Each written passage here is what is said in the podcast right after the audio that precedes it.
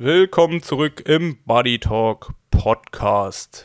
Es ist heiß, nicht nur in meinem Keller, sondern auch draußen und natürlich auch auf den Rennstrecken dieser Welt. Äh, das ganze Wochenende von Donnerstag an, also quasi Brückentag, Feiertag, alles dabei gewesen. Olympia-Qualifikationsrennen in Paris. Dann natürlich dieses Rennen da in Singapur äh, mit den Wolkenkratzern und der geilen Skyline und der Übertragung und äh, mit ein bisschen weniger Herz. Umso mehr Herz gab es jedoch aber im Allgäu. Der alljährige Kultklassiker dort, gewonnen von Patrick Lange. Das sind die drei großen Aufmacher, über die wir in der kommenden Stunde sprechen. Ähm, ja, das war's von mir. Jetzt ist der Simon Ger. Simon Ger an der Reihe. Er lacht, er weiß genau, jetzt ist sein, jetzt kommt sein Part. Die Werbung ist ja immer, immer meine Aufgabe. Und heute ist wieder jemand mit an Bord, der uns nicht nur präsentiert, sondern der uns sehr gut anzieht. Zumindest an Kopf und Fuß. In Silence ist jemand, also der Herr in Silence ist jemand, der seit Jahren seit vielen, vielen Jahren keine einzige sportliche Aktivität von mir verpasst hat. Weil ich habe keine anderen Sportsocken als die von In Silence. Und jetzt passend zu dem super heißen Wetter, es gibt jetzt auch noch Anglerhüte bei In Silence. Und beim Allgäu-Triathlon habe ich in den Stories gesehen, dass alle laufen mit diesen Bucketheads von In Silence rum. Und äh, ich muss jetzt mal gucken, dass ich auch noch so ein, so ein Ding abstaub, bevor die wieder vergriffen sind. Aber auf jeden Fall, die sind seit ein paar Tagen back in stock und es gibt wieder jede Menge Anglerhüte, auch Caps gibt es mittlerweile bei In Silence. Und wie ihr wisst, In Silence ist das das Socken-Schlaraffenland für, für die Sportbegeisterten. Und es gibt auch, es gibt auch schlichte Styles, es gibt schwarze Socken, es gibt weiße Socken und natürlich alles in allen Farben dieser Welt, kunterbunt. Und äh, ja, ich kann wie vor zwei Wochen, als wir in Silence schon mit an Bord hatten, nur sagen, das sind die besten Sportsocken, die ich jemals hatte. Die sind schwer kaputt zu kriegen und halten, was sie versprechen und machen automatisch schneller. Und mit dem Code BUDDY gibt es bei In Silence 15% auf deine nächste Bestellung. Und in Silence schreibt man I-N-C-Y L-E-N-C-E. -E. Ich packe das alles in die Folgenbeschreibung. Also einfach auf, in die Folgenbeschreibung gehen, dann geht es direkt zu In Silence und dann gibt es Anglerhüte, Caps, Socken und alles, was ihr braucht zum Sport machen. Simon, weißt du, was ich gerade als erstes gedacht habe? Ich weiß genau, wen, wem, wem du bei Instagram folgst. Weil die einzigen Leute, die diesen Anglerhut getragen haben, waren die Jungs von Red Race und Maurice. Und, und, die anderen 2800 Teilnehmer haben natürlich die normalen Insilence Caps getragen. Nein, und die Plattfüße, also der Plattfuß, okay. hat ja auch einen Anglerhut auf. Also ich habe wirklich viele Anglerhüte davon gesehen. Ja, und die sind wirklich geil. Die sind wirklich gut. Und die Caps, ich bin so ein bisschen äh, kritisch, was so Passform von Sportcaps betrifft. Aber die, Insi die In Silence Caps, äh, damit bin ich, äh, bin ich sehr glücklich. Ich habe es noch nicht lang, aber es ist richtig geil. Ja, ich gebe dir recht. Ich gebe dir hundertprozentig recht. Äh, kann man nichts falsch machen. Und äh, ja, mit Code Buddy spart ihr auch die nötigen Prozente. So, und jetzt lassen wir euch in Ruhe mit Werbung und gehen rein in die Folge. Viel Spaß!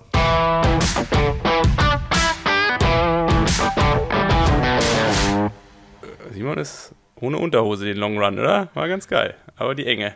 Also die enge ist Shorts dann da Speed über der Nicht-Unterhose. In Speedo. In Speedo. Yeah. Geil. Ja, ich bin schön, den, schön den Wolf gerieben. Ich bin direkt nach dem Long Run direkt in die Donau gehüpft. Und deswegen gleich die Speedo zum Long Run. Und dann direkt auch 31 Grad Wassertemperatur? Ja, ist ja fließendes Gewässer. War, war okay. war okay. Aber es war wirklich, also wir sind um 8.30 Uhr schon los und es war, also ich habe ja so ein bisschen. Aber hast du gesagt, ihr seid, ihr seid um 8.30 Uhr schon los. Ja, ich glaube, als ich noch aktiv, als ich noch aktiv war, da war ich um 8.30 Uhr wieder zurück, um der Hitze zu, äh, aus dem Weg zu gehen. Es war ja aber es war auch die einzige sportliche Aktivität, die ich gestern gemacht habe. Ne? Eigentlich hätte ich den ganzen Tag dafür Zeit gehabt, aber auf jeden Fall, wir sind um 8.30 Uhr los und keine Minute später, weil ich bin ja so, ein, ja, so eine Hitzemimose. Also ich packe, packe ja die Hitze nicht. Also ich vertrage das einfach nicht. Auch am Samstag am Radfahren hat es mich auch so aufgestellt. Ähm, boah, ekelhaft. Also ich bin froh, wenn, das, wenn der Scheiß wieder vorbei ist. Also Sommer, alles ja. geil, ne? Ich, ich liebe Sommer über alles. Aber diese Hitze in Kombination mit Sport, Boah. Ja, in, Kombina in, Kombination mit Schwüle und dass die Bude auch irgendwann, wenn sie gekippt ist, auch einfach nicht mehr klein zu kriegen ist. ist auch, ja, also, aber ich meine, ja, ähm, eigentlich müsste man wirklich so ein, zu sagen, okay, 30 Grad und dann ist auch Schluss. Mehr brauchen wir eigentlich gar nicht. Ja, da können wir abriegeln. Bei 30 Grad können ja, wir abriegeln. Das passt. Da können wir, also äh, da kann der Klima, Klimawandel dann auch sagen, okay, bis hierhin und nicht weiter, ne? ja, da, da muss er mal einfach mal vor der Tür stehen bleiben. Ja, muss er auch, mal, muss er auch mal sehen, wo äh, was Sinn ergibt und was nicht. Ja. Wie war dein Wochenende, Nils? Hast du denn auch Sport gemacht? Wie war deine Woche allgemein? Wir haben nicht viel voneinander gehört. Was geht ab? Äh, ja, äh, klar habe ich natürlich auch Sport getrieben. Wochenende eher weniger, weil, äh, wie gesagt, ich war ja auf einer Hochzeit in äh, der Capital of Kurzdistanz-Triathlon Saarbrücken. Äh, sprich, ich musste auch erstmal hinfahren und wieder zurückfahren und äh, es hat auch ein bisschen länger gedauert alles. Dementsprechend ging es zwar viel um Triathlon, weil der ein oder andere Alte und Aktive, obwohl so viele Aktive waren dann nicht mehr dabei, aber ähm, oder aktive Triathleten, die mittlerweile Trainer sind, äh, whatever, äh, habe ich dann doch wieder getroffen, aber äh, es ging dann doch eher um die guten alten Zeiten. Und daher bin ich zwar davor noch Rad gefahren, aber als wir dann irgendwie um 17, 18 Uhr am Sonntag zurückgekommen sind, habe ich den Fehler gemacht, dass ich den Fernseher angestellt habe und dann erst wieder ausgemacht habe, als ich äh, mich hingelegt habe zum Schlafen. Also du ziehst einfach nicht mehr durch. Du bist einfach ein fauler Sack geworden. Das würde ich nicht sagen. Ich habe äh, irgendwie letzte Komm, Woche... Was, was hast du letzte Woche trainiert? Sag mal. Äh, also, was willst du jetzt? Zahlen, Fakten? Ja, ähm, sag, mal, sag mal so ein bisschen. Ich glaube, ich bin so auf knapp 17 Stunden gekommen, sowas die Richtung. Ähm, ich war jetzt mal 10 Tage nicht laufen, um jetzt einfach zu gucken, was passiert, wenn ich jetzt die Tage mal wieder laufe. Also, ob das ganze Problemchen, das Ödem am Oberschenkel, sich hoffentlich jetzt langsam mal zurückentwickelt hat. Von daher war ich, glaube ich, dreimal schwimmen und eigentlich jeden Tag Radfahren bis zum Wochenende. Aber was, und, macht, ähm, was, was macht denn dann Ödem? Jetzt, also wenn ich nicht laufe, meldet sich es ja nicht. Also wie gesagt, wir haben ja vor zwei, drei Wochen schon mal drüber gesprochen, da war es noch nicht so richtig geil nach dem Marathon in Rot. Ähm, da war ich vielleicht in Summe sechs, sieben Mal, sieben Mal laufen, immer so mit ein, zwei Tagen Pause dazwischen. Ähm, das war auf jeden Fall nicht der richtige Weg. Ähm, jetzt habe ich mal, ja, ich glaube so zehn, zwölf Tage gar nichts gemacht mal gucken, was jetzt ist. Ich denke, ich werde morgen oder übermorgen nochmal laufen. Ich fahre ja auch am Mittwochabend dann zusammen mit dem Nico Mann nach, äh, nach Lati oder wir fliegen. Ähm, sprich, da habe ich kein Fahrrad dabei und da nutze ich dann die Zeit mal wieder ein bisschen mehr zu laufen und dann sehe ich dann auch oder kann genaueres sagen, ob es besser geworden ist oder ob es noch genauso bescheiden ist.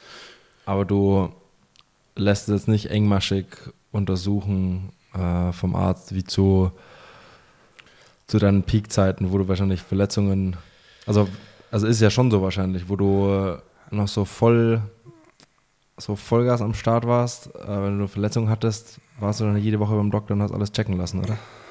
Oder wie ist ja, das? Ja, also ich meine, jetzt bei so Ermüdungsbrüchen ist halt immer blöd.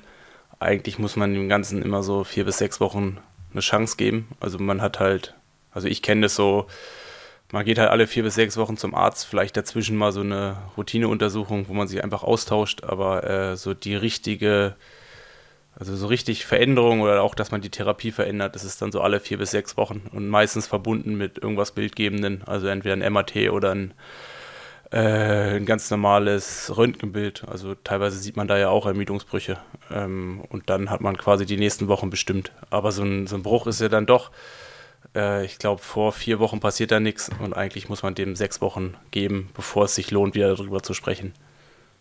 Aber jetzt machst du das alles ein bisschen in Eigenregie? Ja, Gefühl? klar. Ich meine, es geht jetzt, es geht jetzt bei mir nicht mehr darum, möglichst drei, vier, fünf, sechs, sieben Stunden früher fit zu sein. Ähm, von daher mache ich das. Ich meine, ich habe auch genug Erfahrungswerte. Ich weiß ja auch, wie häufig ich beim Arzt war und im Endeffekt danach nicht schlauer war, wie ich vorher gewesen bin. Ähm, und ich war ja auch immer von guten Ärzten umgeben. Also daran hat es nie gelegen, sondern es war halt einfach so, diese ganzen äh, Überlastungs-, Stressreaktionen, die sind halt einfach doof und die kosten halt einfach Zeit, Nerven und man muss da möglichst cool bleiben. Von daher weiß ich eigentlich ganz gut, was so möglich ist. Oder ich meine, ich habe es vor Rot ja auch gesehen. Ich weiß es, ich weiß eigentlich, was ich so machen kann, damit es schlimmer wird. Ähm, und im Umkehrschluss weiß ich natürlich auch, was ich ungefähr machen muss, damit es halt besser wird und wie sie sich anfühlen müsste, sollte, damit ich quasi wieder starten kann. Und ähm, ja, ich meine, ich habe es jetzt in den letzten Monaten habe ich es mal wieder bewiesen. Ich habe ein ganz gutes Gefühl für meinen Körper. Sowohl vor dem MAT wusste ich, was passiert oder was ich für eine Diagnose bekomme oder was für ein Befund kommt. Ähm, aber auch jetzt in der Therapie. Also ich kann dir eigentlich genau sagen, okay, jetzt müsste ich noch zwei, drei Wochen warten. Ähm, jetzt ist es schon soweit. Jetzt kann ich halt, wie jetzt vielleicht der aktuelle Stand oder der Stand vor zwei Wochen, ich kann vielleicht alle drei Tage laufen, zehn bis zwölf Kilometer. Aber wenn ich jetzt anfange, die Pause zu, zwischen den Einheiten zu verkürzen, dann ähm, ja, gibt es auch direkt eine Rolle rückwärts. Und wie viel Nerven kostet dich das jetzt aktuell noch?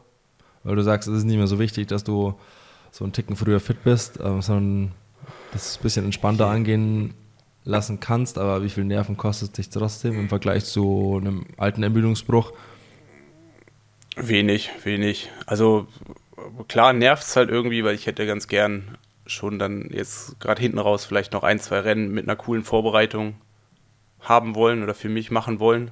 Ähm, jetzt ist es halt einfach so, äh, ich kann halt nochmal so ein Rennen angehen, wie, wie, auch, wie ich auch rot angegangen habe. Es ist natürlich irgendwie schwer, dann da ein sportliches Ziel zu definieren, weil dann ist natürlich auch klar, okay, ich werde nicht in der Lage sein, ähm, eine Topform ähm, abzurufen, sondern es geht dann eher darum, nochmal ein Rennen zu machen.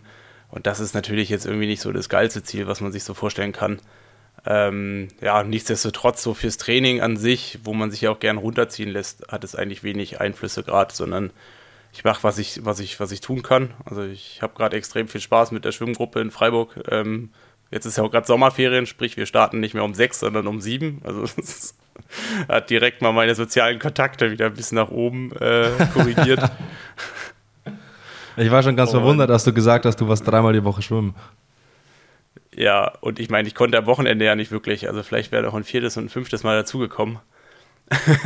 Und was, äh, was ich auch nicht gedacht habe, also ich habe ja jetzt, also vielleicht ändert sich das noch die Woche. Also ich muss mich bis zum Ende der Woche entscheiden, ob ich äh, beispielsweise äh, der 73 in Belgien in Nocke wäre ja so ein Rennen, was noch im Hinterkopf die ganze Zeit so drin war, ob das noch ähm, ob, ob ich das noch mache oder nicht.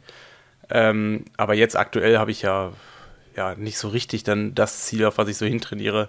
Und ich habe vor zwei Wochen angefangen, äh, so mich wieder um Intervalle zu kümmern. Also davor habe ich so ein bisschen so nach Gefühl gemacht, mal einen Anstieg ein bisschen schneller hochgefahren und dann, je nachdem, mit wem ich gefahren bin, war das dann natürlich auch super regenerativ bis äh, all out. äh, und jetzt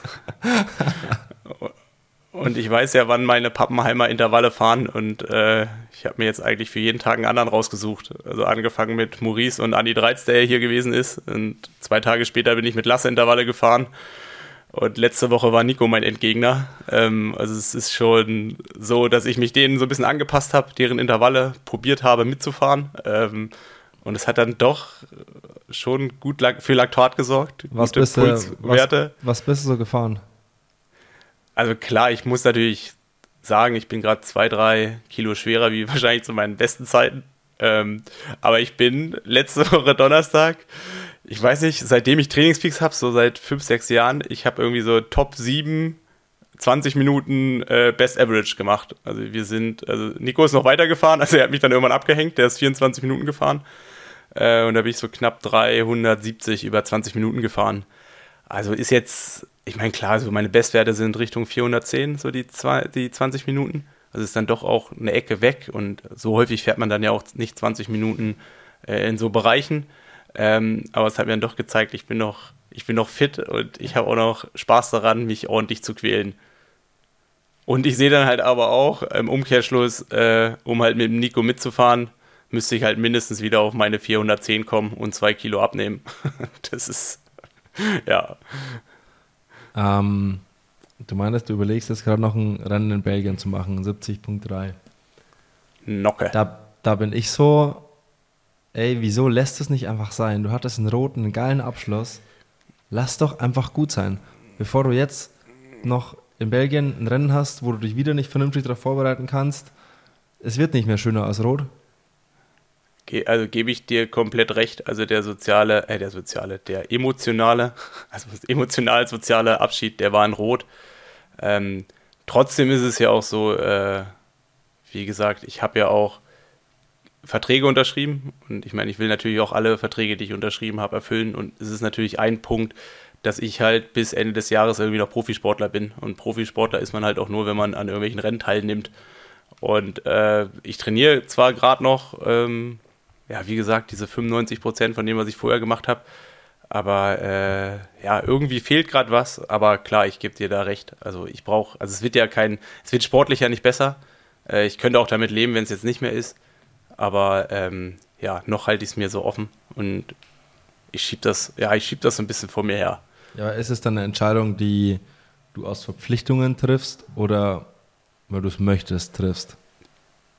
Äh, sowohl als auch. Also, also so ein bisschen gehört natürlich dazu, dass ich mich auch verpflichtet fühle. Ähm, aber klar, irgendwie, ich habe halt auch noch mal jetzt so 70-3 Nocke, da wird wahrscheinlich auch Nico starten, da machen hier noch zwei andere aus Freiburg mit. Da habe ich halt auch irgendwie Lust drauf. Also äh, mal gucken, wie es ist, wenn man nicht startet. Ich bin ja jetzt auch in, in Lati am Wochenende mit Nico zusammen und da werde ich nicht an der Startlinie stehen, ob das halt auch genauso geil ist oder ob ich selber halt auch so dieses, um so dabei zu sein und das Ganze so mitzunehmen, ob, ob ich mich da auch selber an die Startlinie stehen, stellen muss. Wie fit ist Nico Mann für Lati? Äh, heißt es Lachti, Lati? Wie heißt es? Fragst du mich? Äh, ich, Alter, ich, hätte jetzt mal alt, gut Deutsch gesagt Lati, du alter äh, aber es heißt wahrscheinlich Lachti, ne? Ja, einigen wir uns auf irgendwas zwischendrin. Aber wie fit ist, ja. Nico, wie fit ist Nico Mann, wenn du da Eindrücke aus erster Reihe hast? Äh, ich glaube, also das, was er da gemacht hat auf dem Rad, also was er auch im Training so macht, das ist zwischen Genie und Wahnsinn. Weil dann kommt ja meistens nach so einer Radeinheit auch das Schwimmen am Freitagmorgen. dann ist er, ich sage jetzt mal, vom äh, Podiumsanwärter ganz schnell wieder zum First, Time, First, First. Ähm, das ist dann doch auch ein Auf und Ab bei ihm. Ähm, von daher soll er hingehen, ohne Erwartungen zu haben. Und ich selber habe an ihn auch keine Erwartungen. Also ich weiß, dass er langfristig auf jeden Fall Richtung Podest kommen kann. Ähm, aber ich weiß jetzt nicht, ob es jetzt schon so weit ist, weil der hatte halt auch ähm, sehr bescheidene letzte zwei, drei Monate. Also der hatte ja so ungefähr, ich glaube, es war so eine Woche vor Rot, hat ihm ja mal ähm, so aus dem Feld kommt ein anderer Radfahrer so von der Seite quasi orthogonal äh, zusammengefahren, inklusive Rahmenbruch und äh, erstmal Trainingspause. Und der hat dann erst eine Woche vor Tallinn, was ja vor zwei Wochen gewesen ist, überhaupt wieder ein Zeitfahrrad gehabt, auf dem er trainieren konnte. Und das hat ihm dann doch schon auch zurückgeworfen. Und ich glaube, jetzt hat er die letzten drei, vier Wochen hat er gut trainiert. Ähm, und im Training funktioniert das alles. Ich meine, Tallinn war natürlich ein Rückschritt. Ähm, da war er ja überhaupt nicht gut. Von daher ist es so, äh, ich glaube, an einem guten Tag ist vieles möglich, aber äh, ja, es ist halt, man kriegt das, was man halt irgendwie im Training reingesteckt hat. Und das ist bei ihm halt gerade so eine Achterbahn. Ähm, ja. Es ist seine erste 73 WM? Nee, letztes Jahr ist er schon mal krank hingereist. Ach ja, stimmt, da war, da war er mit. ich weiß gar nicht, ob er. Ist er überhaupt doch, gestartet oder ist ja, er. Der war doch da mit Ruben und Fred in Park City in der Höhe und dann nach St. George runter und. Genau, ich meine, der ist gar nicht gestartet. Ähm, ich meine, er war da, aber er ist nicht gestartet. Ah, okay. Nils, ähm, wir müssen unserer Pflicht als Nachrichtendienst noch nachkommen und äh, einmal kurz erzählen, was die letzten fünf Tage in der Triathlon-Welt im Renngeschehen los war. Und das war einiges. Nachdem letzte Woche, letztes Wochenende komplett tote Hose war, hat sich äh, hier jetzt wieder überschlagen. Ich fange einfach mal an mit dem Kurzdistanz Paris Testevent. Das Frauenrennen hat gewonnen Beth Potter vor Cassandra Bourgreau und aus deutscher Sicht auf Platz 3 Laura Lindemann. Das Männerrennen hat gewonnen Alex Yee vor Vasco Vilassa und Dorian, ja, französisch, Conny. Kann nix, kann nix. Dorian Conny, ich hoffe, ich bin richtig. Aus deutscher Sicht auf Platz 7 noch Tim Hellwig, auch direkt, fast direkt für die Spiele qualifiziert. Da müssen wir gleich nochmal drauf kommen. Dann waren die PTO Asian Open. Das Männerinnen hat gewonnen. The Norway Christian Blumenfeld vor Peter Hemerick und Jason West. Aus deutscher Sicht Flo Angert auf Platz 14 und Mika Not auf Platz 12. Da gab es zweimal einen sehr, sehr, sehr bescheidenen Tag. Dazu vielleicht auch gleich später noch mehr. Das Frauenrennen hat Ashley Chandler gewonnen vor Anne Haug und Chelsea Sudaro. Ironman Sweden hat Lisa Norden gewonnen und Laura Zimmermann aus deutscher Sicht auf Platz 4. Das Männerrennen hat Erik Ulsson gewonnen. Da stehen irgendwie nur drei Leute in der Ergebnisliste. Waren das nur drei Männer? Ich weiß nicht, war das ein Profirennen? Ich, ich glaube, das war gar kein Profirennen, oder? Kann sein, dass das ein Age-Group-Rennen gewesen ist, Ah, weil das ja, ja, Profirennen ah, ja, gesa gesa dann ja wahrscheinlich jetzt Äh, Kopenhagen oder so. Okay, Gesamtzeit äh, 8 Stunden 38, das war kein Profirennen. ähm, dann im Allgäu war es kultig. Patrick Lange hat die olympische Ta Distanz bei den Männern gewonnen, äh, nicht die olympische, die Mitteldistanz bei den Männern gewonnen vor Ruben Zepunkte und Thomas Ott. Bei den Frauen hat gewonnen Rebecca Robisch vor Alanis Siffert und Katharina Wolf. Das war es irgendwie mal so von den Ergebnissen, die ich für ähm, erzählenswert gehalten habe. Ähm, ganz kurz deinen Senf zu den Sachen, eins nach dem anderen. Paris Test Event. Äh, hatte, glaube ich, alles, was man so, was das Triathlon-Herz gerne hat, ne? Also ich fand's sowohl das Frauen- als auch das Männerrennen war schon richtig cool. Also ich meine, klar, bei den Männerrennen war es dann irgendwann so, dass das so ein klassisches, äh, äh, so klassisches äh, World Triathlon-Rennen von vor ein paar Jahren gewesen ist, das dann doch relativ safe alles zusammengefahren ist und dann gab es eine 50-Mann-Gruppe und 10, die es nicht geschafft haben ähm, und dann hat sich dann doch auch äh, so ein bisschen zäh gestaltet, bis es zum Laufen gekommen ist, aber ähm, die Laufentscheidung, die war dann schon halt auch richtig geil. Ähm, inklusive ähm, in Hayden Wild, der vormittags gestürzt ist oder vorm Rennen und dann aussteigen musste. Der ist ja auf dem Weg, also in der Früh am Weg zur Venue vom Hotel ist er gestürzt.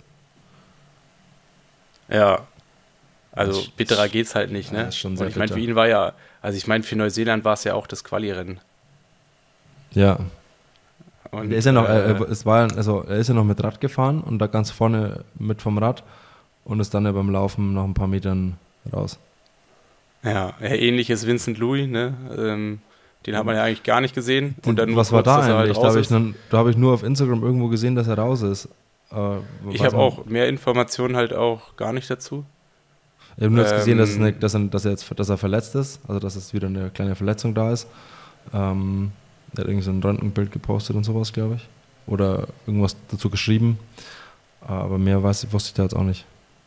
Ja, aber äh, ja, danach halt so wirklich brutal. Ähm, ich meine, Elixir ja, hat es fast ein bisschen langweilig gemacht, aber ich musste es zum ersten Mal feiern, als der Morgan Pearson da losgestiefelt ist, weil das ist halt auch irgendwie gefühlt jedes Mal in so einem Quali-Rennen kommt so ein Ami, mit dem man nicht unbedingt gerechnet hat.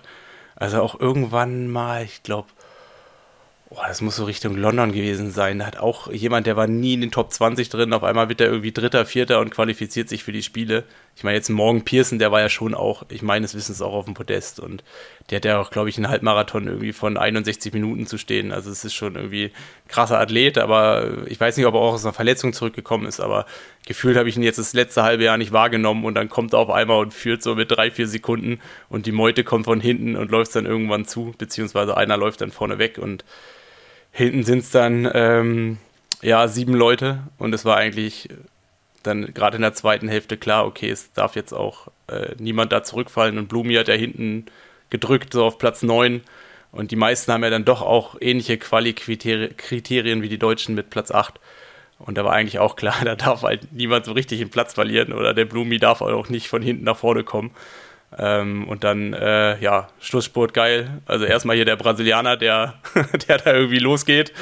Äh, der war ja auch äh, in Forumeur, als ich mit Fred da war. Ähm, und dann wird er zwar noch von der ganzen Gruppe überspurtet. Ähm, geiler Schlussspurt. Ähm, Tim Hellwig verdient Siebter, hat jetzt auch die Olympia-Quali, so, sofern er wie, wie äh, im Mai in den also der hat die, äh, der hat die Quali sicher, sofern er im Mai in den Top 30 der Quali, der Olympic Qualification äh, Periode ist. Okay. Und äh, ich weiß nicht, ob er da zwangsläufig gerade drin ist, aber ähm, es ist zumindest, er ist zumindest nicht safe drin. Also er muss jetzt noch ein bisschen was machen, damit er die nötigen Punkte dafür zusammenbekommt. Weil er ja letztes Jahr weniger Punkte gesammelt hat und es wird so gesplittet in zwei Perioden. Ähm, erste, zweite Periode, jetzt sind wir gerade in der zweiten. Und ähm, die erste Periode ist quasi, gibt es einen Cut und jetzt kann man quasi noch für die zweite Periode sammeln und er hat in der ersten Periode meines Wissens relativ wenig Punkte ge geholt, weil das geht ja auch über zwei Jahre, also sprich, das war die letzte Saison, die weitestgehend da mit reingezählt hat.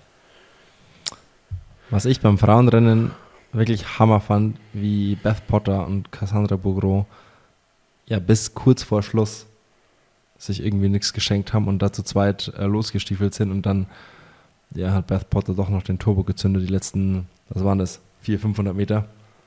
Äh, fand, ich, fand ich fast noch spannender anzugucken als das Männerrennen, weil, wie du sagst, Alexi jetzt irgendwie langweilig gemacht, weil da einfach die Entscheidung erst kurz vor Schluss fiel. Und da war ja, ja auch, da äh, war ja auch ein bisschen dahinter noch ein bisschen mehr Bewegung drin.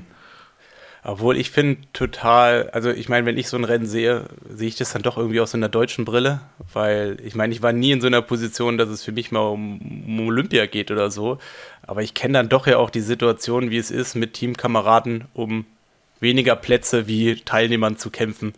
Und wenn dann so eine Situation bei den, wie bei den Frauen ist, dass da drei drin sind, also es geht, ging ja nicht mehr um die Top 8 bei den Frauen, sondern es waren halt mehr Deutsche in den Top 8, wie man halt Plätze gewinnen konnte. Und dann ist es ja nur noch ein, ein Fight, oder ist dann ein Fight gewesen zwischen Laura, Nina Eim und, äh, und der Lisa Tertsch. Äh, von daher fand ich das eigentlich viel krasser, wie dann Lisa Tertsch irgendwie bei Kilometer 5, 6 dann abgehängt wird und Nina Eim, die eigentlich schon aus dem Rennen gewesen ist, irgendwie schon 20 Sekunden Rückstand, äh, wie die das nochmal drehen konnte, weil er halt innerhalb von zwei, drei Minuten alles in ihre Karten gespielt hat also die Taylor Nipp ist von hinten gekommen, die hat sich so an der festgebissen. Von vorne ist die Lisa, äh, Lisa Tertsch zurückgekommen und dann schafft die dann doch noch die Quali. Ähm, und das trotz irgendwie auch absolut vieler Verletzungen in den letzten Jahren. Das fand ich schon fast irgendwie krasser. Äh, weil, ja, ich das irgendwie, ja, irgendwie, das kann ich dann doch auch mitfühlen. Also, wie gesagt, Olympia nicht, aber dann doch auch ja, dieser krasse Fight, den man dann doch ja auch, ich meine, für uns ist es dann doch eine Zahl, die da steht, aber wie es halt ist, so innerhalb von so einem Team gegeneinander zu racen, um weniger Plätze wie Teilnehmer, ist halt irgendwie auch eine brutale, brutale Situation. Ich stelle mir das auch komisch vor, dann bist du, also klar, ist halt irgendwo Freude und Leid dann am Abend auf einem Tisch versammelt und ich weiß nicht, ob, ob sich da immer alle leiden können, aber so die eine kriegt die Quali, die andere halt nicht und dann ah, wie ist das? Also ich, oh, das muss doch richtig, richtig kacke sein. Also ja, klar. Innerhalb des meine, Teams kommt dann. Also kommt, das kommt ja dann sicherlich auch irgendwie mal äh, innerhalb verschiedener Teams dann auch zu Reibungen wegen solchen Sachen und das ist ja auch nicht ganz, also das ist ja auch nicht ganz ohne. Hundertprozentig. Also es ist halt, ich meine, dazu kommt dann halt immer noch die Politik, die ja möglichst, also die vom Verband, die ja möglichst fair sein soll, aber die dann einfach aus gegebenen Umständen nicht immer hundertprozentig fair sein kann. Ich meine, das war jetzt keine, das hat jetzt keine Rolle gespielt, aber ich meine, was wäre zum Beispiel gewesen, wie es ja auch 2016 gewesen ist, wenn niemand die, die, die, die, diese harten Kriterien, Kriterien schafft und dann der Verband am Ende jemanden nominieren muss. Und dann gibt es natürlich auch wieder so eine Situation, ähm, wie, wie geht derjenige damit um, der, der nicht zu denjenigen gehört, der da nominiert wird. Und das führt halt zwangsläufig dazu, dass der eine irgendwas hat, was der andere nicht hat. Und das kann mal klappen, aber meistens ist das halt einfach so, dass äh, ja, das immer zu Reibungen führen kann. Und es ist natürlich nicht einfach, dann ähm, danach zusammen am Tisch zu sitzen und irgendwie jeder hat halt die gleich gute Laune, weil meistens ist es halt so, die, die sich qualifiziert haben, die sind halt über, überschwänglich und glücklich, was natürlich auch vollkommen nachvollziehbar ist. Aber genauso nachvollziehbar ist es halt derjenige, der Neunter oder Zwanzigster wird, der es halt nicht bekommen hat, dass der halt irgendwie in Ruhe gelassen werden will und das so hinzubekommen, dass alle glücklich wieder nach Hause fahren. Und das, das ist halt immer so ein Ritt auf Messers Schneide. Ähm, und man kriegt das so auch wenig mit, wie es dann eigentlich wirklich ist. Ich würde sagen, wir springen einmal rund um den Globus nach Singapur. Hast du von den Rennen was geguckt? Ja, ich habe, äh, also Frauen habe ich noch live geguckt, äh, Männer habe ich dann weitestgehend mir alles in der, ähm, in der, also jetzt nicht das komplette Rennen nochmal im Real Life, aber so, so Ausschnitte, eigentlich so die entscheidenden Sachen habe ich gesehen. Ähm, ich finde es so ein bisschen zweigeteilt. Ich finde eigentlich so, man musste eigentlich noch dazwischen sagen, es gab ja so einen ganz guten Übergang, weil so in diesem ganzen Einzelrennen bei, bei in, in Paris kam ja auch noch die Pressemitteilung, dass äh, World Triathlon und PTO zukünft, zukünftig fusionieren wollen. Also sprich, die PTO-Rennen sollen in das World Triathlon-Programm äh, mit eingegliedert werden. Also es soll nächstes Jahr, also wie es jetzt gerade schon ähm, gibt, halt auch eine Serie geben. Und die Stationen sollen halt auch äh, die gleichen sein. Also zumindest kam jetzt eine Info an die Athleten raus, dass man ähm, sich wegen nächstem Jahr an den, ähm, an dem, an den, an den Termin von World Triathlon ähm, orientieren soll, weil das die äh, Station nächstes Jahr werden, also dass das die Station nächstes Jahr sein werden. Also wie viele und so, das steht alles noch nicht fest, aber dadurch kann man schon halt eigentlich rauslesen, dass, äh, dass es da womöglich an einem Tag die Langdistanzrennen gibt und an einem Tag die Kurzdistanzrennen. Ähm, und das fand ich eigentlich einen super sinnvollen Schritt und fand es eigentlich mega geil, weil ähm, dieses ganze World Triathlon bin ich halt schon auch ein Fan, weil die schaffen es seit 10, 15 Jahren, dieses ganze äh, Übertragung und auch diese ganze Berichterstattung drumherum irgendwie auf so einem richtig coolen ähm, Level so zu machen, dass man da eigentlich cool mitgenommen wird. Und PTO ist ja dann doch auch immer so ein bisschen mehr Epic, bisschen mehr Kohle. Weißt du, es ist gefühlt alles ein bisschen drüber. Aber so, und ich meine, das hat Singapur ja jetzt ja auch gezeigt, so, so teilweise so ein bisschen weg von der Realität. Also, weil das Rennen in Singapur, ich, ich glaube, es war erstmal krass von der ganzen Location, von dem ganzen Venue und schieß mich tot. Aber schlussendlich, irgendwas hat man da vergessen. Also irgendwie, weißt du, irgendwie, auf jeden Fall denke ich, man hat zehn Athleten vergessen, weil 20 Athleten über so eine lange Distanz ist halt einfach nicht so richtig kameratauglich, sodass man da dreieinhalb Stunden gerne an der dran bleibt, weil ähm, ja, es ist halt einfach zu wenig, denke ich. So, die Abstände sind halt doch auch zu groß. Ich glaube, Platz 6, 7 ist ja dann auch gut und gerne mit 10 Minuten Abstand weggegangen. Und dann dazu noch, das sieht auf einer 4, 5, 6-spurigen Autobahn, ähm, sieht das halt irgendwie auch komisch aus. Und ich fand, das war so dieses, ich war erst so super euphorisch und habe gedacht, so, ey Mensch, das ist so geil, das so zusammen hinzubekommen. Und dann auch so diese ganzen professionellen Sachen von der von World Triathlon, was dann ja teilweise die PTO auch in den letzten ein, ein, zwei Jahren so übernommen hat. Also, dass man auch einfach gemerkt hat, okay, so dieses professionelle Triathlon, es wird weitergedacht. Also angefangen von diesem Board, wo draufsteht, wer eine Zeitstrafe bekommen hat, angefangen von äh, so einer gewissen Einheitlichkeit von diesem Teppich. Das gibt, es gibt jetzt irgendwelche Boxen neben dem Fahrrad, damit man halt da sein Equipment reinschmeißt. Ich meine, klar, Beispiel Frodo, man hat es dann auch wieder gesehen, die Regeln werden dann auch nicht ganz so strikt äh, angewandt wie, wie irgendwie bei World Triathlon. Ja, oder zum Beispiel auch Sachen. am äh, hier in Singapur Daniel Beckegar wollte auch irgendwie loslaufen oder hatte irgendwas. Also ja, es war so Box knapp neben hat, der Box irgendwas. Hat, das, ja, ja. hat ihn der Kampfrichter noch dran, ey, leg mal das noch rein, sonst kriegst du äh, so, also richtig strikt sind sie, was Regeln und Strafen betrifft, ja auch wieder nicht da. Ja, aber andererseits, ich finde, also ich finde das ja gut. Also von mir sollte man ja relativ klare Regeln halt auch geben, ähm, damit es halt irgendwie auch einen professionellen Rahmen hat. Und ich finde es ja auch cool, wie es irgendwie bei der ITU ist, dass man äh, man darf nicht, also jeder muss die gleiche Uniform tragen, also den gleichen äh, Renneinteiler mit den Logos. Also dass man da so ein einheitliches Bild hin. Da da wird's jetzt spannend. Ja, da wird's halt spannend, aber ich meine, wenn du dich wirklich so als professionellen Sport weiterentwickeln willst, ist es halt ein Schritt davon, ne? Ja. Weil aber, guck dir mal. Ja, also ja, aber hast auch schon mal den Punkt bedacht, dass wenn die Athletinnen bei den PTO-Rennen nicht mehr ihre Einteiler anhaben dürfen, die sie normalerweise haben, das hat massiv große Auswirkungen auf das ganze Thema Sponsoren. Äh, weil da werden sich also viele, weil, weil, wenn dann Athleten sich mehr so stark auf die PTO-Tour PTO konzentrieren und halt das ihre Hauptrennen sind, dann werden da die Sponsoren sagen, gut, dann sind wir raus. Weil ohne Sichtbarkeit ja, sind wir auch. Ja und nein. Also es ist ja, es ist ja nicht so, dass äh, äh, auf World Triathlon du keine Sponsoren haben darfst. Weißt du, du hast ja die oben auf der Brust, das ist ja die größte, die heißt F-Fläche oder hieß früher zumindest F-Fläche. Und du kannst ja darunter noch drei weitere Sponsoren drunter packen. Es ist nur eine gewisse Einheitlichkeit, dass jeder seinen Namen, sein Logo an bestimmte Stellen von seinem Einteiler draufpacken kann. Also ich glaube, von der Anzahl an Logos, die man drauf machen kann, gibt es gar keinen großen Unterschied. Das, der einzige Unterschied ist, dass jede Nation einen Einteiler haben muss, also quasi die Wiedererkennung von den einzelnen Nationen. Und äh, dass, dass du halt die Logos nicht beliebig groß machen kannst. Aber wenn du jetzt mal siehst, äh, beispielsweise Erdinger hat in den Verträgen sowieso sowas drinstehen. Also da geht es dann, weißt du, da, da muss, die Logos müssen ein bisschen angepasst werden. Es muss alles so in ein, in ein, in ein in eine Box passen oder es muss alles so, ich meine, das muss alles so eine, es, muss, müssen alle Einteiler relativ ähnlich gemacht werden, aber im Großen und Ganzen, ich glaube, das kriegt man hin. Also das ist wirklich nur eine, nur eine, ähm, nur eine Organisationssache, weil wenn du dir jetzt anguckst, viel mehr Sponsorenlogos haben die wenigsten drauf. Es ist halt dann nicht mehr so, aber dass ich jeder da, Ich wäre mir da gar nicht so sicher, Nils. Also ich kann mir schon vorstellen, dass sich da manche, manche Firmen ein ähm, bisschen querstellen. Ja, ich meine, was, was halt verloren geht, ist halt diese Individualität, dass jeder sein eigenes Einteiler-Design haben kann. Weißt du, der eine schreibt sich Jojojo auf die, auf, auf dem Hintern und der andere macht irgendwie was, das geht halt verloren. Aber ich meine, ja, ist halt irgendwie so der Weg zum professionellen Sport, ne? Also es ist halt, äh, ist halt ein Teil davon. Also es heißt ja auch nicht so, dass es direkt nächstes Jahr umgesetzt werden muss, sondern es hat, wird wahrscheinlich auch seine Zeit brauchen.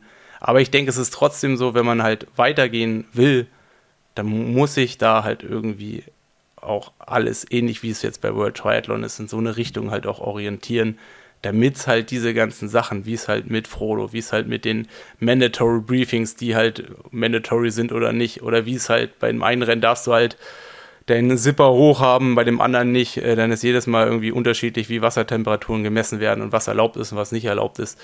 Ähm, ich meine, das muss halt irgendwie mal in eine, in eine Richtung gelenkt werden. Und ich glaube, da ist World Triathlon schon ein richtig geiler Fusionspartner für, für so eine Serie und dann kann ich mir schon gut vorstellen, dass das halt auch richtig geil angenommen wird. Weil die machen halt schon auch vieles richtig. Oder richtiger. Die Asian Open, es war sehr steril.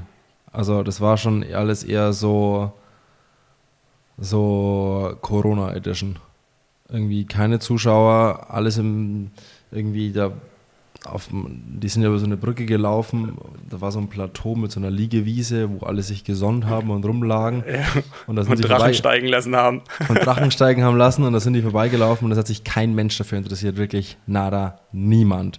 Es war denen völlig egal, die waren wahrscheinlich eher noch genervt, dass gesperrt war. Ähm, und auch im Ziel, ja, da waren drei, vier so PTO, Presse, Medienleute und so fünf Fans, die am Zaun standen, die Blumi zugejubelt haben. Ja, aber das waren schon auch nicht mehr als fünf oder zehn. Und das war's. Also das war, das ist so steril und hat einfach sowas von gar kein Herz. Das ist so herzlos und trocken, dass es einfach auch keinen Spaß macht irgendwie. Es ist irgendwie, ich finde es, fand es ist nicht geil.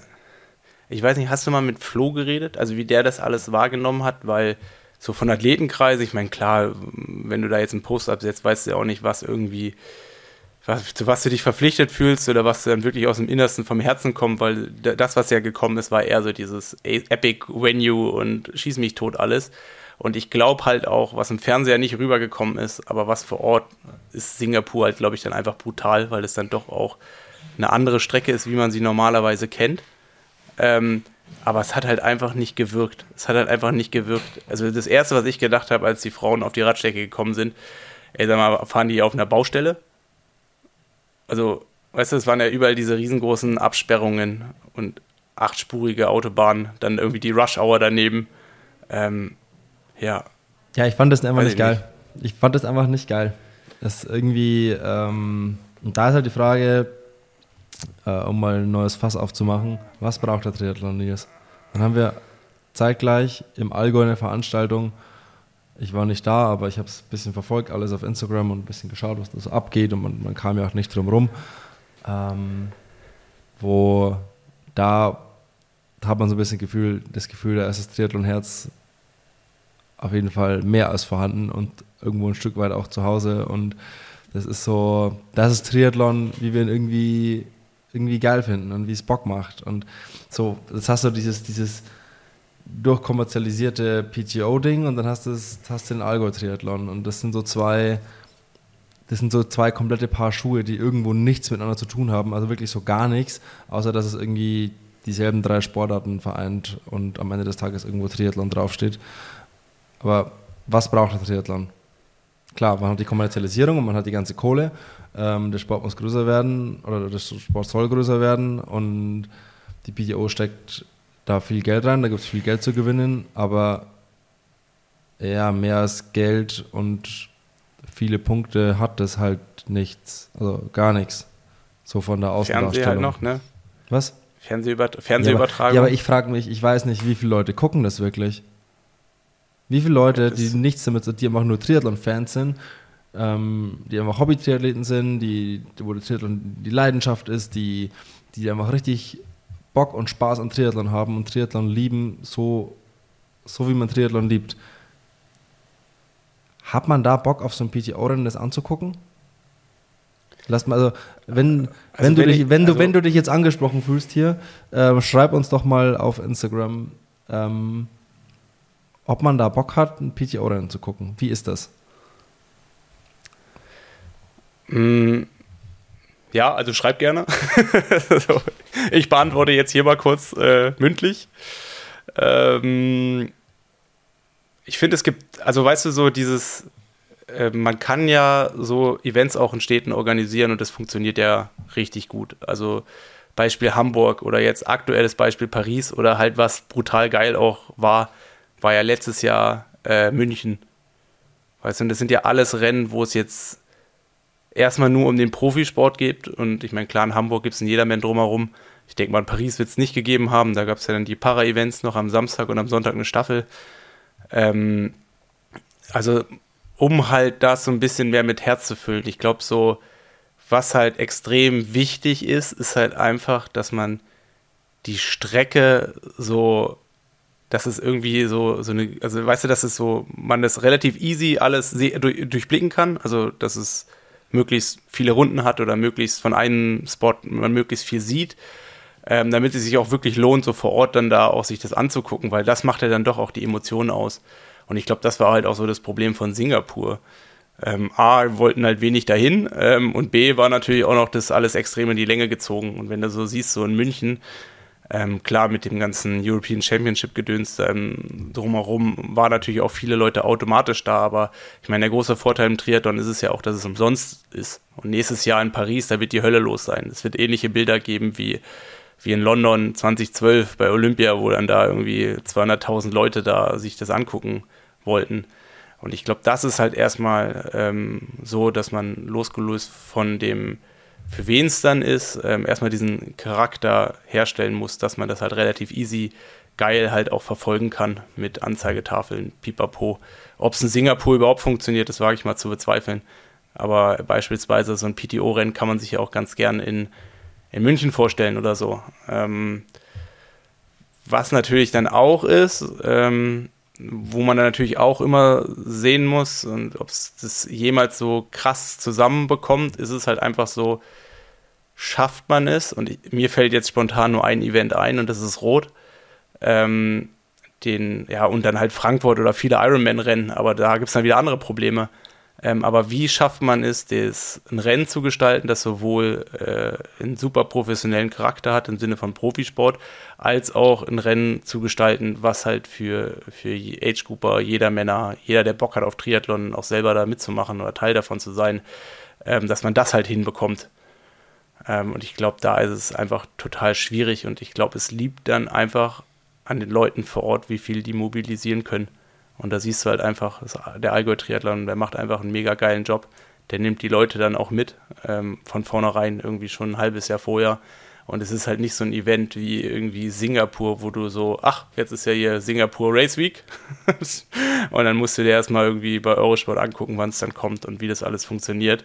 Sondern äh, du wirst eigentlich dann mitgenommen, sodass du auch so eine Vorfreude entwickeln kannst, dass genug Leute, ich meine, wir haben beide auch drüber nachgedacht, ähm, ins Allgäu zu fahren, ohne da eine Aufgabe zu haben, ohne da irgendwie zu arbeiten oder wie auch immer. Ich glaube, wir hätten uns dann auch einfach sicherlich die Gedanken gemacht, äh, fahren wir einfach hin, weil wir Lust haben auf einen Live-Podcast oder sowas, weil sich das einfach auch lohnt, dann da hinzukommen. Ähm, ich glaube, das ist halt einfach, dass man die Leute mitnimmt und diese Vorfreude über Monate ähm, aufbaut, sodass man am Ende einfach dabei sein will. Ja, bei so einem PTO-Rennen will ich irgendwie, wenn ich jetzt auch Age-Grouper wäre, hatte ich keinen Bock, mich dafür anzumelden und da zu starten. Ja, also ich, ich kann es mir halt, ich meine, was hast du jetzt auch gesehen? Die Wechselzone, die war relativ überschaubar. Das sind wahrscheinlich irgendwelche Locals, die dann da mitmachen und irgendwelche Leute, die irgendwie unbedingt mal nach Singapur äh, wollten und das dann so der letzte heiße Tropfen ist, oder der letzte Tropfen auf dem heißen Stein, wo es einfach hieß, okay, wir machen das jetzt. Aber damit das halt ähm, wirklich zum Event wird, äh, braucht es halt mehr. Ich meine, ein guter, also ich glaube, in Milwaukee hat es ganz gut funktioniert, weil dann halt parallel die, die American Championship stattgefunden haben. Also für die Age-Grupper, dass man halt einfach, okay, vormittags schießt man da so und so viel tausend Leute über die, über die Laufstrecken oder über die Strecken und die bleiben dann im besten Fall noch abends zum Profirennen halt da. Also dass man da so, so für jeden halt irgendwie was schafft. Und dann lohnt sich ja auch wieder. Also ich denke, wenn es jetzt irgendwie in weiß ich ja, ich kann ja auch irgendwie, ja, weiß nicht, Ironman ist ein doof, aber wenn man halt so blöd gesagt, es findet Sonntag ein Ironman statt und Samstag macht man das PTO-Rennen, dann würde es ja auch total anders aussehen. Ja, da müssten die halt mal miteinander können, ne? Können die miteinander? Ja, ich weiß es nicht. Äh, ja, ich meine, die PTO wollte ja mal Ironman aufkaufen. Sicherlich auch so, äh, hat dann jemand anderes gekauft. Ähm, ja, also ich glaube, in letzter Konsequenz ist es natürlich auch schwierig, das alles unter einen Hut zu bekommen, weil jeder ja seine eigenen Ziele verfolgt und die sind ja durchaus unterschiedlich. Aber so von der Idee ist es ja so, dass ich glaube, in die Richtung würde es dann auch mehr funktionieren. Ja, wir können festhalten, ähm, so alleinstehende, sterile PTO-Rennen, PTO-Rennen, allein, nochmal ganz von vorne, ganz langsam so alleinstehend sterile PTO-Rennen, die irgendwie nichts drumrum haben, wo einfach nur das PTO-Rennen ist und sonst nichts, äh, sind irgendwie nicht das Gelbe vom Ei. Außer, dass es da viel Geld gibt und viele Punkte gibt. Ja. Ja, leider. Obwohl, also ja, es ist so, ja, ja, muss man leider so sagen. Lassen, also komm, wir lassen es, wir lassen, wir lassen, wir lassen das so stehen. Aber andererseits muss man natürlich auch sagen, ähm, ich fand den Post eigentlich sehr bezeichnend, wenn dann halt ein Christian Blumenfeld am Sonntagabend postet, er hat dieses Wochenende 100.000 Euro, 650, 100.000 Euro und 650 äh, verdient. Und 100.000 kommen halt von der PTO und die 650 ist halt der neunte Platz äh, in Paris. Ähm, ja, jeder, der die Möglichkeit hätte und so verrückt ist wie der, der wird halt dann auch äh, die 650 für ein Upgrade zur Business Class nutzen und ab nach Singapur, ne? Und ich meine, das muss man natürlich auch sehen, wenn du dir jetzt die Rennen angeguckt hast. Also mein größter Kritikpunkt ist es halt einfach nur, dass so wenig Leute an der Startlinie standen, weil 20 Leute sind in meinen Augen mal mindestens 10 Leute zu, zu wenig. Eigentlich müsste man eher Richtung 40 sich orientieren weil so diese ewig großen Abstände, das macht es irgendwie nicht so richtig interessant. Aber wenn du das so gesehen hast, die Rennen, die hatten ja dann doch auch alles dabei. Anne, die ihren Schlauch da und das wieder wegmacht und dann trotzdem irgendwie noch Zweite wird, irgendwie ich finde, vorhin bei dir ist Mika fast ein bisschen schlecht weggekommen, weil der ist irgendwie 21 Nein, und der, der, nimmt die, der nimmt die Eier in die Hand und ballert da erstmal wie so ein Bekloppter vorne raus und sprengt die Gruppe und dann bleiben halt nur noch er, Peter Hemmerich und ähm, und Blumi über und dann ist es halt einfach so, bei 32 Grad ist halt einfach die Gefahr, dass es dann doch auch hart wird. Was ich vorhin einfach ähm, nur sagen wollte, ist, dass ähm, rein vom Endergebnis gesehen Mika ja, und Flo nicht den Tag erwischt haben, den sie sich erhofft haben. Äh, Flo hatte auch enorme Hitzeprobleme, dem hatte ich kurz geschrieben. Äh, bei Mika hatte ich noch eine Sprachnachricht äh, angefragt. Ich weiß nicht, ob ich da noch was kriege. Falls ich sie kriege, kommt sie jetzt. Jo, moin Simon und vielleicht auch schon alle Hörer. Mm, ja, kurz Update von mir mm, zu meinen letzten Wochen und sowas. Mm, ja, ich bin Anfang August, also kurz vor dem US Open, quasi nach äh, Phuket geflogen. Ja, vielleicht auch schon äh, noch ein bisschen weiter ausgeholt. Ähm, generell bisher die Saison konnte ich jetzt leider noch kein einziges Rennen machen, weil ich kurz vorm Saisonstart ähm, auf Ibiza ähm, bei den European Open hatte ich leider einen Radsturz äh, im Training einfach ähm, und habe mir da das, ähm, das Wartbein gebrochen. Mm, und ja, dementsprechend war dann der Sommer leider nicht viel geplant. Aber ich habe dann äh, ja relativ frühzeitig quasi äh, ja beschlossen, dass ich Singapur da quasi wieder einsteigen will und das wirklich halt de dementsprechend 100% vorbereiten möchte. Ähm, Gerade eben mit der Hitze. Äh, und ja, dementsprechend bin ich dann schon Anfang August nach Phuket geflogen, ähm, um ja da eben unter den klimatischen Bedingungen dann zu trainieren.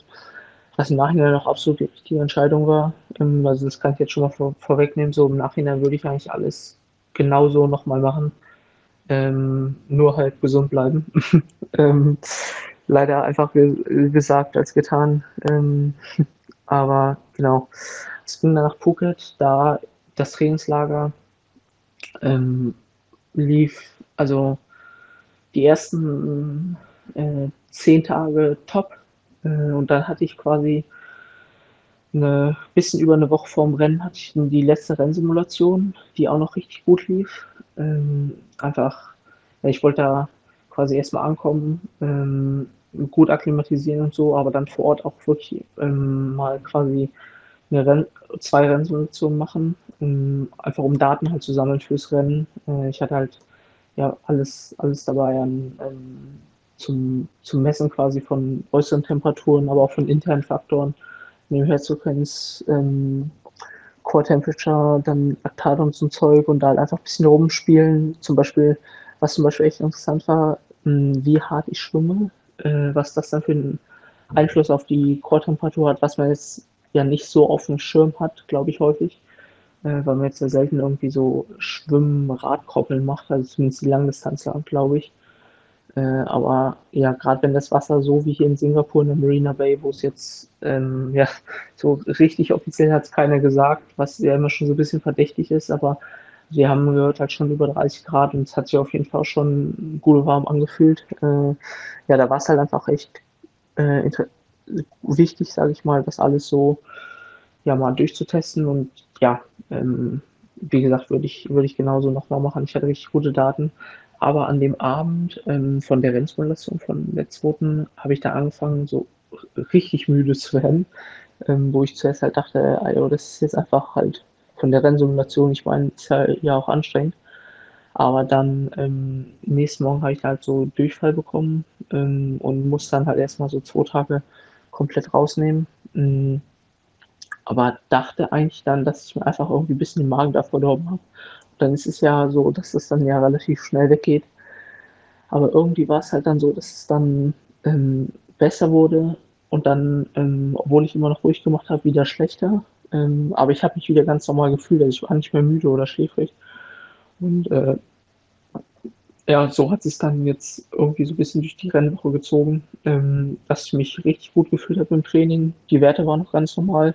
Im Alltag halt auch gut gefühlt, aber trotzdem hatte ich einfach ab und zu an einem Tag mal Durchfall und dann ging es wieder besser. Ähm, ja, und dann kann er so als Athlet, ähm, kann ich jetzt bestimmt halt auch äh, bestätigen, ist man halt gut darin, sich dann ähm, selber einzureden, dass doch alles gut ist. Äh, und dann habe ich mich halt so aus Rennen äh, eingeschossen quasi und habe das echt gut, ab, gut abhaken können. Äh, und war mir eigentlich sicher, dass das, dass das halt gut werden kann und so. Ähm, und ja, dann ging es gestern los. Nachmittags war der Start, ähm, Viertel nach drei, mit dem Schwimmen. Mm, und ja, da habe ich mich, also der Start war echt ein bisschen komisch, aber dann habe ich mich gut positionieren können, ähm, richtig gut gefühlt. Es waren so zwei Runden und ich habe schon eigentlich direkt nach 500 Metern gemerkt, dass ich vorne mit dabei bin. Und da muss ich sagen, dass die zweite Runde echt so die lockerste Runde war, die ich je in einem Wettkampf hatte eigentlich. Also ich war direkt hinter Sam äh, Lathlow teilweise ein bisschen neben Flo, habe hab ihn so gesehen, hat halt alles mega unter Kontrolle. Ähm, die Hitze war kein Problem, einfach weil das Tempo so, so langsam war.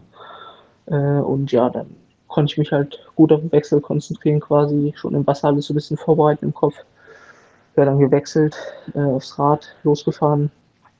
Eine Radstrecke war echt cool. Also da dachte ich vor ein paar Monaten noch, dass die ähm, ja ziemlich langweilig wird, weil überall einfach nur stand flach, äh, irgendwie Flatbike-Kurs. Es gab relativ wenig Informationen. Aber dann, ähm, als dann mal die Strecke und sowas rauskam, ähm, habe ich mich damit dann schon noch befasst und gecheckt, dass es doch auch ziemlich viele Antritte und sowas hat. Äh, und das kommt mir auf jeden Fall entgegen, als es einfach nur 80 Kilometer drücken, äh, was zudem ja noch echt langweilig ist einfach. ähm, und der Kurs hier war ja auf jeden Fall ziemlich punchy und so. Also war cool und hat dementsprechend die ersten vier, fünf Runden, als ich mich auch noch normal gefühlt habe, auch richtig, richtig Bock gemacht. Äh, und ich konnte mich dann in der ersten Runde, bin ich einfach halt an die Spitze gefahren erstmal, um keinen Stress zu haben. Äh, irgendwie mit, ja, dadurch, dass eben so ein bisschen punchy ist, ähm, kommt ja doch dieser C-Monika-Effekt häufig zusammen und da hatte ich einfach keinen Bock auf irgendwie so Windschattenproblematiken und sowas. Genau, da war ich an der Spitze und bin dann eine Runde lang an der Spitze gefahren. Und dann nach anderthalb Runden kam der Peter Hemmerich an mir vorbei. Und äh, das ja, war schon heftig, wie der gefahren ist. Ich hatte da den Anstieg irgendwie eigentlich die ganze Zeit äh, eine 4 vorne, 410, 420 so, ähm, so eine Brücke hoch.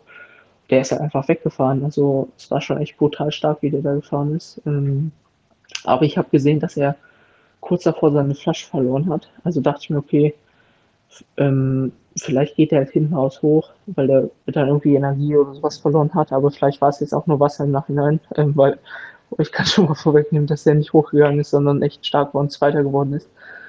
Mhm, genau, ja, und dann ging das Radfahren halt so weiter. Ich bin dann, ähm, also Peter ist dann direkt weggefahren. Ich bin dann an Position 2 geblieben bis Runde 4 ähm, und ab da quasi habe ich mich mit Christian abgewechselt. Dann ist Christian eine Runde vorgefahren und dann wieder ich, also jeder eine Runde. Mm. Und wir waren auch noch zu zweit, also die anderen sind dann hinten raus abgefallen, beziehungsweise einige sind auch gestürzt. Ähm, aber ja, so ging das, also war halt echt eine ideale Ausgangssituation für mich. Eigentlich genauso, wie ich es mir ausgerechnet hatte. Ich hatte mich nicht zu warm oder sowas gefühlt. Äh, und äh, Trotzdem habe ich dann aber so in Runde 5, 6 gemerkt, obwohl eigentlich alles unter Kontrolle war, waren auf einmal meine Beine so, haben sich so ein bisschen komisch angefühlt. Ähm, und ich konnte es nicht so richtig deuten, weil ich mir einfach nicht erklären konnte, wieso. Ähm, und dann hat es mir nochmal so eine halbe Stunde, äh, halbe Runde gedauert, bis ich gemerkt habe, okay, okay, fuck, irgendwie ist auch ein bisschen doch was im Magen, ähm, stimmt da nicht ganz. Und dann habe ich so gedacht, okay, wahrscheinlich ist die ganze Energie, die ich hier zuführe, kommt einfach nicht an, ähm, so wie sonst halt in der Muskulatur, sondern ja, ähm, es kommt halt eher wieder Durchfall so. Äh, und dem war da halt leider auch so, äh, dass auf dem Rad äh, jetzt habe ich es jetzt noch nicht äh, gemerkt. Ich habe einfach, einfach nur gemerkt, dass die Beine nicht mehr so viel Energie haben. Aber ich konnte trotzdem noch äh, mit Christian quasi die Führung wechseln und sowas. Wir sind schon ein bisschen langsamer geworden. Ähm, aber auch das war ein bisschen halt mit meinem Plan quasi, ähm, die Temperatur vom Laufen nochmal ein bisschen runterzubringen. Und dann sind wir letztendlich mit irgendwie zwei Minuten auf Peter abgestiegen und zweieinhalb, glaube ich, auf Platz vier. Also auch da weiterhin ideal und damit Christian halt zusammen aufzusteigen. Ähm, an zweiter, dritter Position. Ähm, ja, genau, so wie es mir eigentlich ausgemalt habe. Aber da habe ich halt direkt nach ja, 500 Metern beim Laufen gemerkt, jo, das äh, ist leider beim Laufen halt nicht haltbar so und dann ja, war das Laufen einfach nur, scheiße. Ähm, leider wortwörtlich, ähm, dass ich da paar Dixie-Stops einlegen musste. Ähm, und ja, äh, da ging es einfach nur noch ums Finishen so. Äh, ich wollte auf keinen Fall aussteigen jetzt nach der ganzen Vorbereitung und auch generell will ich aber jetzt nicht, nicht in Rennen aussteigen. Ähm, ja, aber es war kein Spaß und äh, letztendlich jetzt so hatte ich halt die letzten zwei Stunden im Rennen nichts aufnehmen können und alles, was ich davor aufgenommen habe, habe ich halt beim Laufen auf dem Dixie-Klo gelassen. Also war ich dann beim Laufen ungefähr nach der Hälfte komplett leer ähm, und hatte also dann neben den Magenproblemen halt auch einfach gar keine Energie mehr. Was auch dafür dazu geführt hat, dass mir ziemlich schwindelig wurde und so meine, meine Arme halt auch irgendwie taub wurden, so komisch gekribbelt haben. Aber ja, ähm, wie gesagt, ich habe es dann, hab's dann durchgezogen hm. und ja, ins Ziel gebracht. Äh, ja, auf jeden Fall bin ich immer noch super enttäuscht, weil ich einfach weiß, wie gut ich mich gefühlt habe da am Anfang. Hm. Oder äh, die erste Hälfte des Rennens, ähm, wie gut quasi die Werte waren. Gerade wenn ich jetzt noch weiß, dass er halt doch da wahrscheinlich der Körper auch noch nicht mal vielleicht bei 100% war oder zumindest so nach und nach halt der Stecker rausgezogen wurde. Ähm, ja, tut es auf jeden Fall ziemlich weh. Mm, und ja, jetzt bin ich noch bis morgen Abend hier in Singapur, äh, ein bisschen Sightseeing und so machen und dann geht es nach äh, Hause, nach Darmstadt wieder. Und da werde ich auf jeden Fall erstmal ähm, ja, das ab, abklären lassen, weil da muss schon halt irgendwas sein. Ich meine, sonst wird sich das nicht so lange hinziehen. Ähm, und ja, dann kläre ich das ab, kann es hoffentlich schnell beheben. Und dann wird wieder angegriffen, weil ich meine, die Form ist auf jeden Fall richtig, richtig gut. Ähm, und Bock habe ich jetzt äh, umso mehr, die, hoffentlich die Saison dann nochmal was sagen zu können, auch wenn es halt echt ein Scheißjahr war so bisher. Ähm, oder einfach halt viel Pech so. Aber wie gesagt, auch gestern wieder ähm, im Rennen. Ich würde nichts anders machen im Nachhinein, kann mir keinen Vorwurf machen. Ähm, habe taktisch, glaube ich, alles richtig gemacht. Keine dummen Fehler oder sowas. Äh, ja, also wie gesagt, wird alles nochmal so machen, nur, nur im Gesund. Ähm, und dann, ja, bin ich mir sicher, dass ich da auch dann äh, am Ende halt vorne sein kann. Also es war jetzt nicht irgendwie ein Pacing-Fehler oder sowas, sondern einfach halt, ja, die, die Kacke da mit dem Magen. Ähm, und ja, äh, das ist halt so doch eigentlich dann das Gute, so ich weiß, dass das halt, das halt in mir habe, hab's jetzt auch gespürt und dann werde ich das auch schon noch zeigen können. Genau. Ähm, und jo, bis dahin euch erstmal alles Gute. Ähm, und ja, viel Spaß noch beim Podcast. Mach's gut, ciao. Und wenn nicht, dann geht's wie immer einfach weiter. ja, nee, sollte ja auch gar ja. nicht so auf, auf, auf, auf dich bezogen sein, sondern äh, ich fand eher so dieses, also ich habe mir das angeguckt. Erstmal musste ich ihn erkennen mit seinem Pockhelm und so alles. Äh, ich wusste, es hat gedauert, bis ich gecheckt habe, dass es Mika ist. Ähm, aber dann legt er halt los oder halt auch so die verschiedensten Sachen, wo ich mir dann auch so als, als Profi meine Gedanken gemacht habe. Also finde ich das geil, dass man jetzt, ähm, wenn man aus T1 rausläuft, mit einem Hand am Lenker ist und mit dem anderen Hand seine Trinkblase festhalten muss, was ja irgendwie zwei Athleten gemacht haben. Wo er auch denkt, so, pff, dafür sollte es auch eine Regel geben nächstes Jahr. Alles verbieten. Äh, das ist scheiße. Also das, das sieht doof aus. Also keine Ahnung, ich kann jeden Profi verstehen, der das macht, weil es dann doch ja auch einige Watts bringen soll. Aber hey, das, das, das, das, da werde ich nie ein Fan von sein. Ähm, und dagegen finde ich Aero Socks, finde ich, da hat sich bei mir nie die Frage gestellt. Also das ist so, das kann man machen. Ähm, aber das kann man nicht machen. Aber kann man schon machen, aber sieht halt doof aus. Brauchen wir nicht. Du, das hast du dazu gesagt. Hast du, noch, hast du noch was am Zettel, Nils, bevor wir uns hier einfach wieder im Kreis drehen? Ja, äh, eine Sache habe ich dazu noch. Ähm, Peter Hemmerich und Sam Long sind einfach mal mit 500 Milliliter Flaschen gefahren. 31 Grad. Und da ich gedacht, Peter Hemmerich ist der Einzige, der wirklich vollkommen bekloppt ist. Und äh, ja, ich freue mich, dass jetzt nach zwei schlechteren Jahren der wieder richtig on fire ist. Der ist halt einfach geil, der Typ. Ja, das hatten wir ja schon mal. Äh, ich ja. glaube, wo, wo es um Hamburg ging, dass der einfach, dass der Typ einfach geil ist. Dass man, dass es ein Typ ist, wo man nie denkt, niemals davon denkt, dass er so, so abgefahren witzig ist irgendwie. Also, dass es einfach ein geiler Typ ist, denkt man nicht, aber Hammer. Ja, der äh. schafft es, in den Himmel zu gucken und trotzdem geradeaus zu laufen. da passt deine These von äh, Genie und Wahnsinn ähm, von Nico vorhin auch ganz gut dazu. Es ist, äh, ja. Ja. Ja, jetzt sind wir hier, Nils, ne? Jetzt sitzen wir hier. Mm. Binden wir das Ganze ja, ab Mann. oder geht es dann noch weiter bei dir? ich bin gerade so ein Rade, ich schwitze schon wieder. Äh, ja, du regst dich immer, du regst dich immer, wenn es um irgendwie so Regelsachen gibt, die früher halt noch anders waren, da, da bist du so ein bisschen im Früher war alles besser Modus und regst dich richtig auf. Nee, gar nicht. Also ja doch, also aber ich finde ja, das auch doch, einfach, schon. ich hätte das auch vor zehn, ich hätte es vor zehn Jahren auch schon doof gefunden. Also ich finde es ja cool, dass so äh, einzelne Leute sich da so viel Energie reinstecken, um halt für sich selber einen Vorteil rauszuholen. Und ich finde halt, gerade sowas soll immer belohnt werden. Also wenn halt jemand von sich selber, also wie irgendwie vor 30 Jahren hier der äh, Grain Aubrey, der aus der Waschmaschine sein Fahrrad äh, da zusammenbaut, das muss immer eine gewisse Zeit belohnt werden. Ne? Also das soll halt einfach, und das soll halt auch in Zukunft, wenn halt jemand als erstes die Idee hat, der soll da halt von mir aus einen kriegsentscheidenden Vorteil haben. Ähm, aber dann irgendwann soll man auch mal drauf gucken und sehen, ist es eine Entwicklung, die dem Triathlon gut, gut tut, oder sieht das halt einfach auch komisch aus.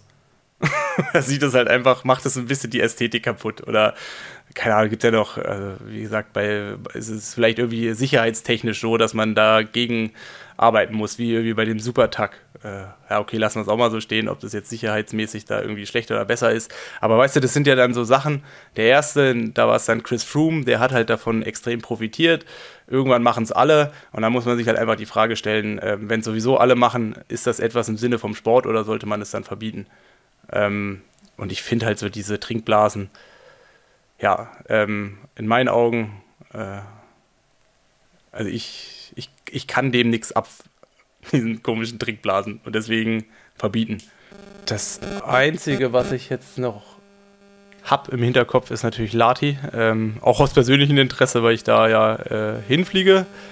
Ähm, aber ich habe mich da jetzt noch nicht weitestgehender informiert. Von daher, wenn du jetzt nichts andere Einwände hast, würde ich sagen, wir geben zumindest einen Siegertipp ab oder zwei Siegertipps und dann äh, schauen wir mal nächste Woche, ob wir da richtig liegen.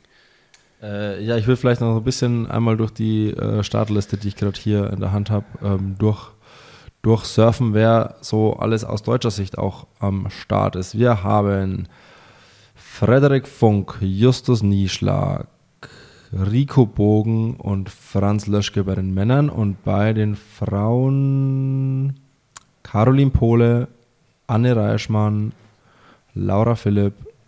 Ja, das war's. Ähm, was ich interessant finde, ist, äh, Taylor Nipp hat Paris Test-Event gemacht, also auch Kurzdistanz und macht jetzt auch 73 WM. Also auch so äh, nochmal so ein, so, ein, ja, äh, so ein Hybrid wie Blumenfeld. Ja, und hat halt zwei Wochen vor Milwaukee gewonnen, ne? Ja, stimmt. Ja, und wenn du halt Paris sie auch gesehen hast, äh, die hätte da vorne mitmischen können, hätte die den Wechsel nicht verpasst. Ja, weißt du, was war da eigentlich? Ich weiß nicht, was gewesen ist. Man hat halt nur gesehen, dass sie dann, und die haben irgendwas gesagt, dass im, also in der Reportage oder in der Übertragung, dass halt im Wechsel was passiert ist. Ja, aber das habe ich genau, gehört, keine aber, Ahnung. Ja. Die war halt zehn Sekunden hinter dem Hauptfeld erst aus der Wechselzone raus. Und die ist ja noch komplett nach vorne gelaufen in der zweiten Hälfte. Ja. Siegertipp, was denkst du? Wer macht das Ding bei den Männern und wer bei den Frauen? Äh, bei den Männern, also irgendwie fände ich es ja geil, wenn der Iden das macht. So, jetzt habe ich jetzt langsam ein bisschen Mitleid. Ich meine, ist natürlich die Frage, ob er überhaupt noch kann, weil er war dann der doch auch relativ lange da am Wegesrand. Ähm, der war da ja gefühlt das halbe Rennen noch, hat man den gesehen, wie er dann noch bearzt, verarztet wurde oder auf irgendwas gewartet hat, aber ähm, ja, also sah natürlich auch so ein bisschen aus, als ob es ihn härter getroffen hat, aber ja, ich fände es geil. Also ich finde zum ersten Mal seit vier oder fünf Jahren fände ich es wieder cool, wenn, wenn der es auch wirklich macht. Also ich ist natürlich immer cool, wenn er es macht, aber irgendwie bin ich dann doch auch immer eher für die, für, für die Dark Horses. Ähm, aber selbst wenn er amtierender Hawaii-Champion und ehemaliger 70.3 Weltmeister ist, ja, ich, fände ich es irgendwie cool. Fände ich eine coole Sache, weil der jetzt auch so viel auf die Mütze bekommen hat und dann trotzdem irgendwie ein krasser Typ ist. Bei den Frauen? Der Taylor Nipp, ne? Ist jetzt relativ simpel. Ja? Ja. Ich weiß nicht, startet eine Dani Reef? Ja. Ja, aber ich, äh, ich glaube, die Taylor Nipp, die schwimmt halt auch super gut. Ich meine, die ist beim Radfahren, die ist so auch irgendwie, ist sie nicht bei den, bei den Amis, bei den Zeitfahrmeisterschaften auch mitgefahren? Also bei den reinen? Also ich meine bei den Nationals auf jeden Fall. und äh, die Paula Findlay ist äh, bei den bei den Zeitfahren, also bei, den, bei, der, bei der WM mitgefahren. So. Nächstes komm. Frauentipp. Taylor Nipp. Taylor Nipp, ja. Habe ich schon gesagt. Ja, ich habe ich dich. Ich wollt, auch. Ich wollte, wollte nur, dass du es nochmal wiederholst. Ja, hast du schon was gesagt? Oder, Nee. oder also, Soll ich, soll ich einen Tipp abgeben? ja, du kannst ja vielleicht auch einfach sympathiemäßig entscheiden. Sympathiemäßig. Ja. Also, wenn es einen reinen Sympathietipp. Okay. Ähm, einen reinen, also wirklich. Boah. Ich weiß nicht, startet Immo, weil das war ja auch äh, unser Sympathietipp für, für Singapur. Ja, Immo startet. Ja, also das wäre doch ein Sympathie-Tipp, oder? Ja, komm, machen wir Immo und Fred Funk. Okay, Lassen wir so Fred. Funk. Fred Funk. ja. Ich weiß, du, ich weiß, du kannst ihn nicht leiden, du magst ihn nicht, aber dafür, ich, um, dafür ich umso mehr. Sind wir schon, äh, sind wir noch live oder kann ich jetzt ehrlich sein? Du kannst jetzt ehrlich sein. Ja, schöne Grüße, Fred, ne? Ich drücke dir die Daumen. Alright, komm, Klappe zu. Nils, einen Ja. schönen Montag und dann, Wir hören, wir hören uns morgen bei, äh, bei Spotify. wir hören, wir hören uns morgen bei Spotify. Tschüssi. Ja, ciao.